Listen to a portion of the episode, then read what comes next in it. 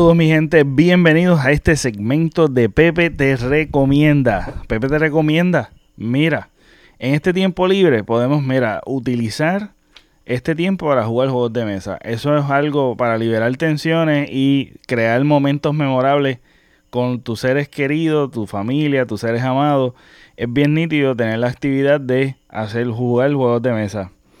Este, muchas veces tenemos juegos de mesas como este o juegos las cartas, este uno es una de ellas. Las cartas uno es súper nítido este, en, en, grupos de, yo lo recomiendo con grupos de más de tres o cuatro personas, porque de dos es un poquito aburrido. Pero uno de los, uno de los que también recomiendo es Sorry, que es un poquito más práctico y es más bastante sencillo y es hasta cuatro, hasta cuatro jugadores. Este, yo creo que estos son bien comunes y todos sabemos cuáles son. Pero si me estás escuchando, tal vez te den ganas de revisitarlo. Así que por eso lo estoy mencionando y por eso es que hice este video con toda la intención de crear esa nostalgia de eh, buscar. Y si no lo sabes, búscalo por internet, chequeate y yo creo que ahí hasta uno de estos, de estos juegos puede ser que hayan aún digital, que lo puedes jugar digital en tu teléfono. Así que date, date la tarea de buscarlo en tu tienda de, ya sea de Android, de, este, o en, en, en, en, los iPhones, este, en el App Store y en Google Store, este, etcétera. Búscate estos juegos y te vas a sorprender que también están disponibles digital. Así que si te da nostalgia, hazlo.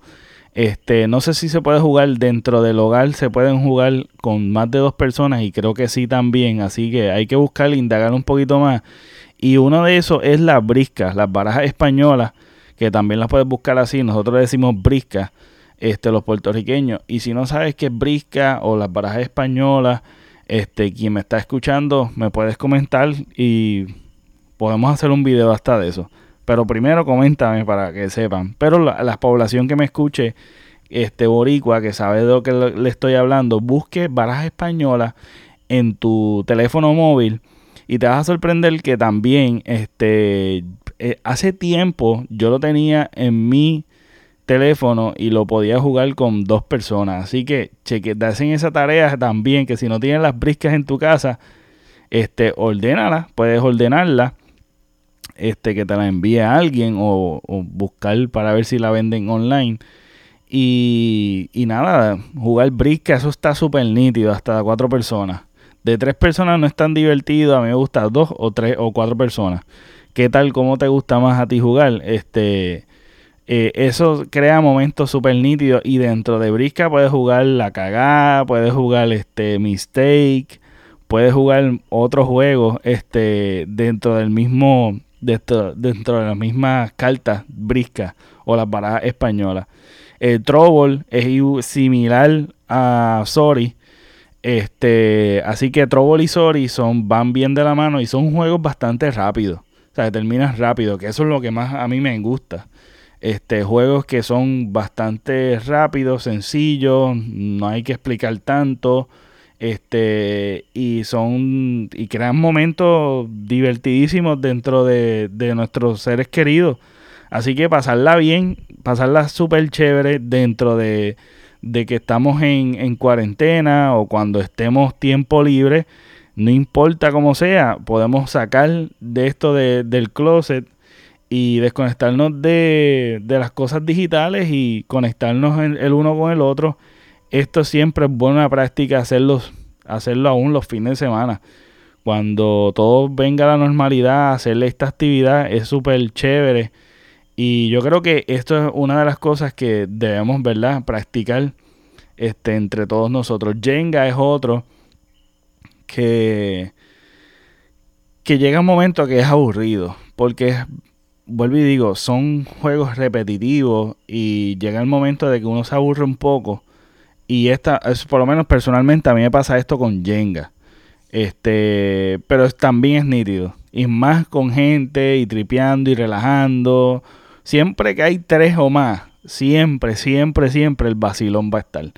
Así que, este, con buen refrigerio, comidita, picadera, este, vacilón, música, está súper nítido. Uno de los que me sorprende mucho, que mucha gente no le gusta, que por lo largo que es el juego, es Monopolio. Monopolio a mí me encanta. Este, pero mucha gente siempre me dice, ah, no, quiero jugar Monopolio. Porque Monopolio tiende a ser muy tedioso.